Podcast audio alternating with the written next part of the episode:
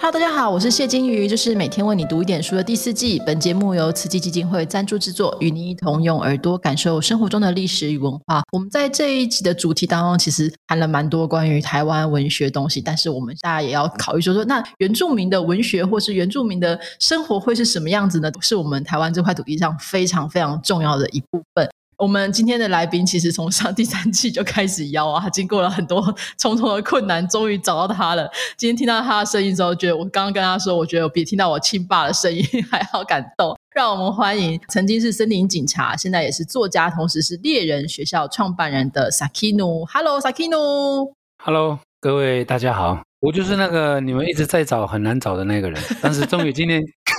克服了很多个困难的，是是是，就是我们终于猎捕到猎人了。那 Sakino，我想先 请请问你一件事，就是你的名字的原住民的原本的语言应该要怎么念？因为他们有给我一个名字，但是我想到我还是先问你要怎么念好了。嘎嘎贡阿丹的亚中荣的 Sakino，翻成国语就叫做我是亚中荣家的萨可努。亚中荣就是雷声呐。嗯嗯嗯，雷声打雷的时候，隆隆，我们这个家族就叫雷声的家，这样。萨基努呢，就是动物的奔驰，植物的成长，从来没有休息，没有停止。那我们称那个意境啊，那个意思叫做 disakino，，这样，这样子来赐名给我的。是你的名字本身就非常的有文学意象，哎。啊，汉姓姓戴哦，戴姓是国民政府来到台湾的时候，嗯。主户契户政事务所抽签，抽到代信，从那一刻开始，我们我们就姓戴了，这样。OK，所以那那时候是用抽签的哦。听说还有人抽什么，就很有趣的，说一家里面可能每个人的姓氏都会不一样。有的姓张，姓张姓林啊，不同啊。我们聊一下你的猎人学校好了，就是大家听到猎人学校的第一印象，就是会说，那我们需要去猎捕动物吗？哈。那这件事情可能对一些动保人士就觉得，嗯，怎么会这样？但是你其实你在你的介绍里面有讲到说，并不只是说要猎捕动物，其实是要学习跟自然一起生活。那这种理念的你的想法跟这个起源是怎么来的呢？狩猎哦是一个本就它是一个行为这样，但是你要狩猎的这个过程的之前，你必须要拥有丰满的自己。嗯，你对大自然的知识，对。你对整个空间，甚至对整个环境的这种哲学观，那我会体认体悟的时候，是因为我们开始慢慢的长大之后，我发现我的身体怎么那么会，我怎么不怕黑夜，我怎么站在悬崖不会害怕这样，然后我看到动物。我会在那里伫立很久，这样。然后我喜欢一个人，这样。嗯，当你慢慢长大的时候，你就发现，哎呦，原来我我拥有的这些特质是在我的家族，在我的部落，在我生活的环境里面被酝酿出来的。我从小不知道我是原住民里面的这个排湾族这样，但是我知道我们家是一个善猎的氏族，是一个家族这样，所以我慢慢的开始在父亲啊祖辈的人引领、带领、牵引的时候，一直从小时候慢慢到大的时候，我发现，哎呦，我在我的身上里面怎么有那么多的东西这样，然后我很喜欢跟老人家在一起。我好像听得懂他们说话，这样啊。当你听得懂他们说话的时候，你的内在其实丰满的，拥有了比那个刚才我们说的，呃，当猎人是不是只是去打猎、狩猎这样？哎，其实不是，他其实当一个猎人，他要拥有的那一种宇宙观呐、世界观呐、自然观呐。这个东西在你的身上时候，你发现的时候，你会感受到这是一个非常奇妙的一件事情。这样，你刚刚在讲的时候，其实会觉得，就是你所描绘的那个猎人的意境，其实不是狩猎或是夺取生命，好像是拥有一个更大的自然。哈，那所以我们可以说，在这个猎人学校里面，你的学生或是跟你一起学习这些小猎人会学到什么？事，你知道。猎人学校在给人家的不仅只是那个狩猎，不是。嗯嗯嗯嗯，猎人学校它背后最大的宗旨就是要对人很好，就是把那个友善、好善，对真正的善良这一件事情是可以拿出去的。对，第二件事情就是要有美感。那美感不是把孩子拿去学画画的那种，不是，是你把孩子丢到大自然里面之后，那个孩子在自然里面拥有那种自然的韵律、节奏、协调、秩序，这种被自然拥有的这种拥有，会在你的身上产生一种内质感，而那种就是一种 perfect 完美，你不会。想要破坏大自然，是不是很有美感？因为你会觉得这里是最棒的。你不想污染空气，那是因为大自然反应回馈给你的这些东西，那要有美感。那当你会尊重、喜欢大自然的时候，相对的，你跟人的那种同时同属的感受就会跑出来。这个美感的尊重就会在你的身体的内在里面。那第三件事情哦。你必须对你的环境跟土地要有感觉的这件事情。那因为在小的时候，老人家会跟你说啊：“爱出那啊留本，你说那个啊留本，这个猎场以后是你的，你不能破坏它，它也不是你的哦，它是以后你的孩子的孩子的孩子。”我那个时候哪里懂这个？但是你慢慢有孩子的时候，你发现哦，地球只有一个。是真的，然后猎场呢，你必须好好的守护它，保护它。大自然这个世界呢，它也就只有那么一个，所以当你拥有的时候，你要把它当成像你的一样的这种概念。所以，Hunter School，我常跟人家很用力的去说，在猎人学校里面，你必须让人感受到要真的对人很好，你做事一定要有美感，你对环境跟土地一定要有那种感受。那你从这样的出发点的时候，其实你在教导你的孩子、你周围的这一群人的时候，他会直接感受到你要传递的那一个东西是什么。这样，很多人看到猎人哦，觉得好像很血腥，但是不是？猎人讲话的时候真的超有文学的，好有哲学观的。有有有，感受到了，好会 拟拟人呐！你跟那个老人家讲说：“阿公，啊，你这样子喝酒。”这样还可以去山上吗？可是真的，你跟很厉害的猎人哦在一起哦，他说我只喝一点点，我不会跌倒的，然后我不会跟酒醉在一起哦，这样，嗯，我会把耳朵打开哦，我会把眼睛打开哦，我的会听到我的心跳哦，这样我会像那个动物一样，哦。当他会进入到那种情境的时候，他在说另一个不一样的他给你听，哎，嗯嗯嗯，就变成一首诗了。对，我真的是，我每次碰到这种老人家，你知道，我的嘴巴都打开了，然后眼睛真的大大的在听他们说话，因为你会发现这些人说话的方式怎么跟你的同学、跟你的老师、跟你认识的人不一样？对，你会觉得这些人是真的是存在呢，但是。到底是什么样的东西孕育出他们？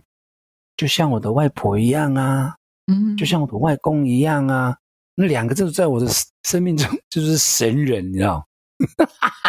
可以跟我们讲一下他们神人的事迹吗？我们这些都市怂没有办法理解，跟我们讲一两个小故事好吗？我跟你讲，我阿妈哦，什么没有，就是有一个很大的屁股。我小时候就常常会被人家欺负嘛。嗯，然后就常常会躲在他的屁股后面这样，嗯，然后人家追我追过来的时候，我就说阿妈阿妈阿妈阿妈，他打我，这样就跑到他的屁股后面，他就拿着那个长长的烟斗啊，朝着那个追过来的小朋友开开瑞克，你知道吗？哦，然后你就对这个应该被保护这件事情，应该是要被妈妈或者被爸爸，可是，在你小的时候，你的被保护是。外公跟外婆，你觉得有没有很酷？很酷啊！这个不是所有小朋友 小朋友都有的经验哦。我记得有一次，我那个阿妈带我去山上，我是很小，走路常常会跌倒嘛。嗯嗯。然后一般小朋友跌倒，他那个阿妈就会回头看那个小朋友，哎，怎么走路没有做好？做好啊！就会责念、责备，小声的声音骂他的小朋友嘛，对不对？对，我阿妈超酷的，她不是，她看到我跌倒的时候，她就像个发疯的人一样，对着那个大自然里面的黑暗处鬼吼鬼叫，哎，他妈的，阿妈的天哪，完了，完了，开始，我说阿妈在干嘛？原来阿妈的母语里面，朝着那个黑暗的森林里面，她那个大自然里面最深的森林里面。她在骂森林里面的那个鬼啊，妖那精灵，嗯，你怎么可以趁我不注意绊倒我的孙子呢？这样，阿妈写个欧丹的大个呜，你干嘛要这样子对我的那个孙子？然后就开始在那个森林里面，大树啊、石头、泥土上面扮鬼脸呐，吐吐舌头啊，然后吐口水，啪啪啪啪啪啪啪这样骂完，回头看我。他就说：“阿妈已经骂他们了，他们不会再弄你了。跟阿妈跟紧一点，你知道，他可以把那个根本你从来没有想象过的世界，在你的面前弄得很像是真的。当你跟他在一起的时候，你知道，你会发现这个世界真的有一个你看不到的世界，那个是真的。”在阿妈脑脑子里面有一个很特别的宇宙，这样子。我跟你讲，他们两个人哦，我小时候都不会写文章啊，我会写文章这件事情是他们教出来的呢。他们怎么教你写文章？哎，你想嘛，你小时候都跟阿妈在一起，跟阿公在一起，你讲的话都是他们他们在使用的语言啊。但有一天，老师叫我们写作文了，形容水果很多。我的同学好会写，每一个都是成语化，满山满谷啊，结石累累啊，像繁星一样多。我小时候就跟阿妈在一起的人，怎么会写这种东西呀？我就在我的作文簿上面写，形容水果很多，我的眼睛装不满。这个好特别，很有创意，第一次听到。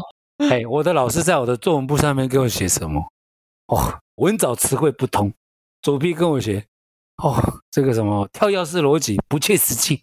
国中的时候，老师跟我写朽木不可雕也。哎，我自己在作文簿上面跨湖呢。什么叫朽木不可雕也？但是可以种香菇啊！木这个超级好笑的，香菇很好吃。哎，我就是跟我就是这样子的人。然后呢，你知道我外公是个渔夫。嗯，他每次要捕鱼，他都不想带我去，但是我很想跟他。然后每次他都给我绕跑。然后呢，我有一天就跟我外婆讲说：“阿妈，你明天叫我起来，我要去那个海边跟那个五夫阿公坐他的船出去。”这样，阿妈就说：“好哦，我明天叫你起来，你要给我起来哦。”好，他就叫我起来，早上。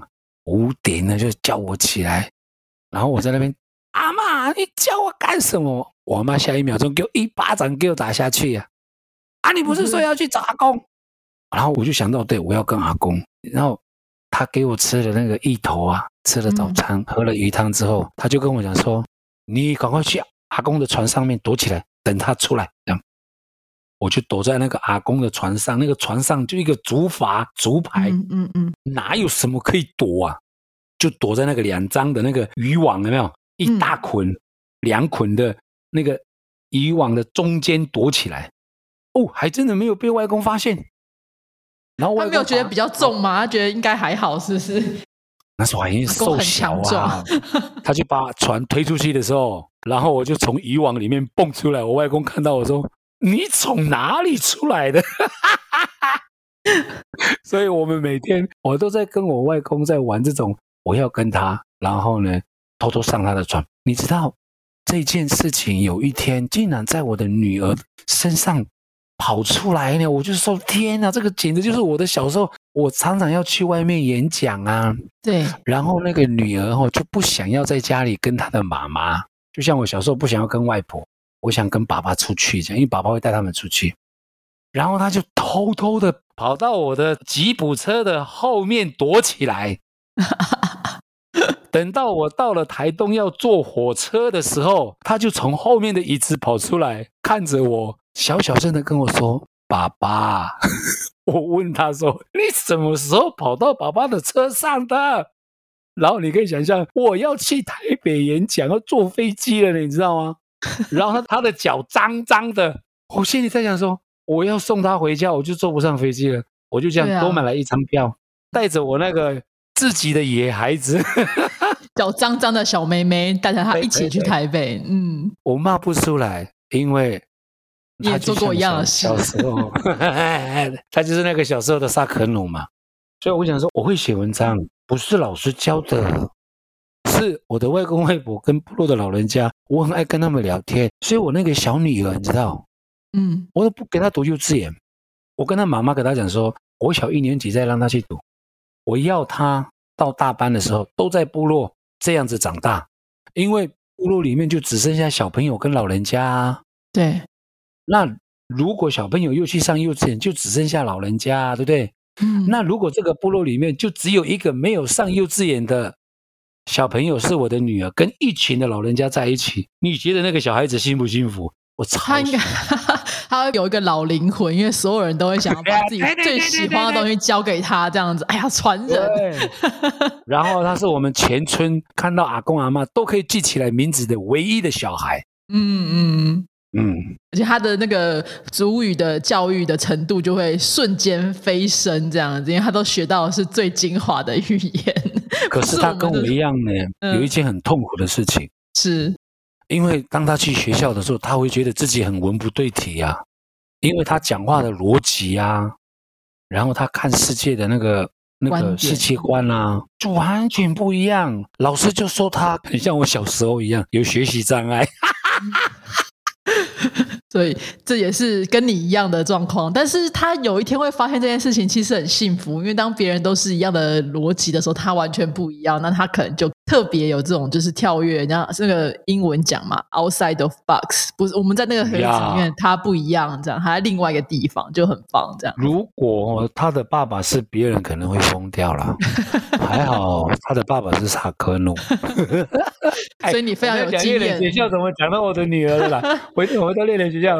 但是我觉得，因为讲到小孩，其实你在练学校里面也有做一些课程，尤其是针对妈妈、针对女性。我那时候看的时候，我就觉得很有趣，因为一般都觉得猎人学校应该是男性嘛，吼，那就比较强壮。可是你在你的介绍里面，其实提到一个对于自然有爱的妈妈，其实对于她的孩子的影响是大的，哈。那这部分你可以不可以告诉我们在猎人学校里面怎么去看待女性的角色？虽然我们知道前面有一个 超级英雄一样的阿妈，但是还有没有什么样是你觉得非常特别的地方？我告诉你们。我的阿姨有八个，再加我的阿妈，加我的阿妈就九个。所以我小的时候跟他们在一起的时候，你知道我的内心里面就已经装了九个女人的世界。然后呢，我突然发现，当你跟女孩子在一起的时候，觉得我阿妈好厉害哦，我的阿姨都好厉害哦，这样。然后呢，我的外公是一个入赘的男人，嗯，他小时候就给我了一个概念。嘎嘎古啊，他们那个外来，我们男孩子努那个来慢来舞当哇，我的家一大来舞大，他们大不发呀。我们男生每天要在早上的时候讲很好听的话给我们的老婆、给我们的小孩子、我们的女人听。努爱出发发呀努，伊兰达那个我的拉盖。如果这些女孩子、你的老婆还有你的女儿听到了这些很好听的话的时候，他们会笑得很开心啊嘛，这里这里心里会笑得很开心啊。他们在玩来，像我们男孩子呢，走路的时候，去工作的时候就不会跌倒，很有哲理。然后你小的时候跟阿妈他们在一起呀，你就发现我的阿妈好厉害，我的阿妈超酷超屌的。你就在想一件事情，连带的，你的妈妈给了你生命当中。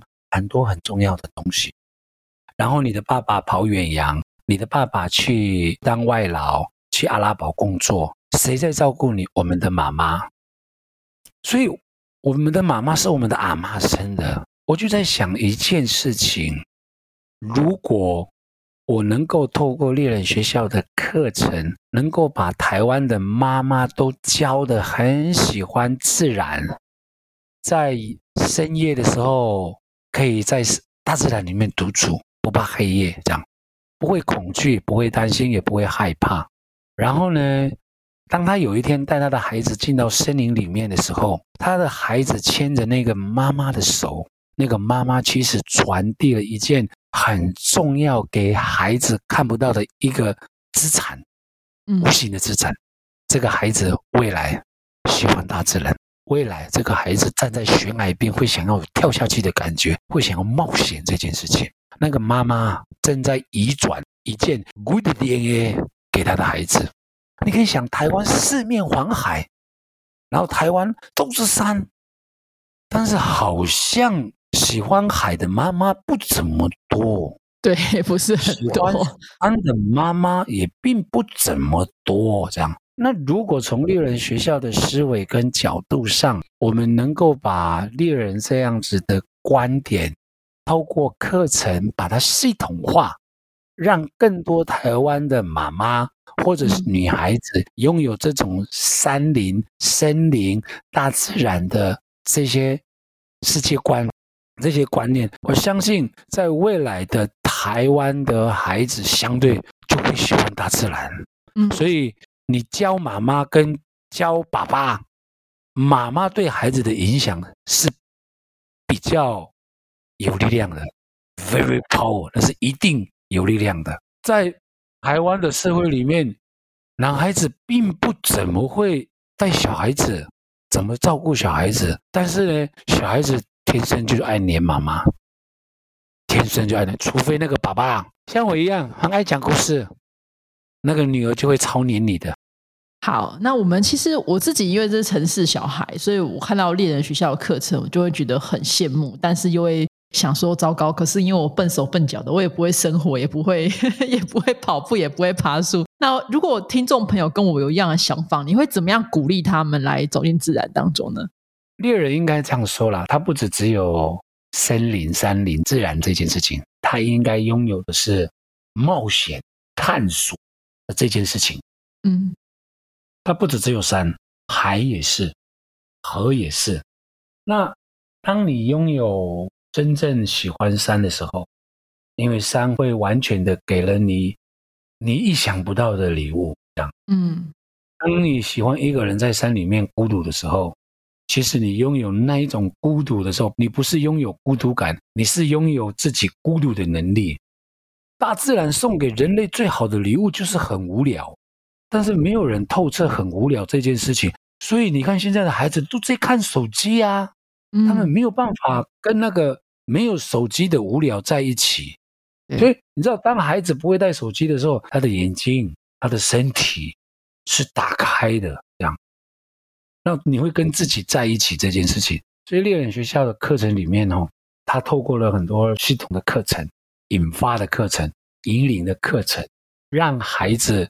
能够在一个黑夜里面，能够在一个自然的环境里面，能够在一个清晨的海边、海洋上，这样下午的河流里面，能够跟他在一起。但是怎么玩这件事情，他其实会回馈在孩子的身上的。对，嗯嗯，就很像我小的时候，光是好好走路这件事情，这是很多父母亲没有办法做到的事情。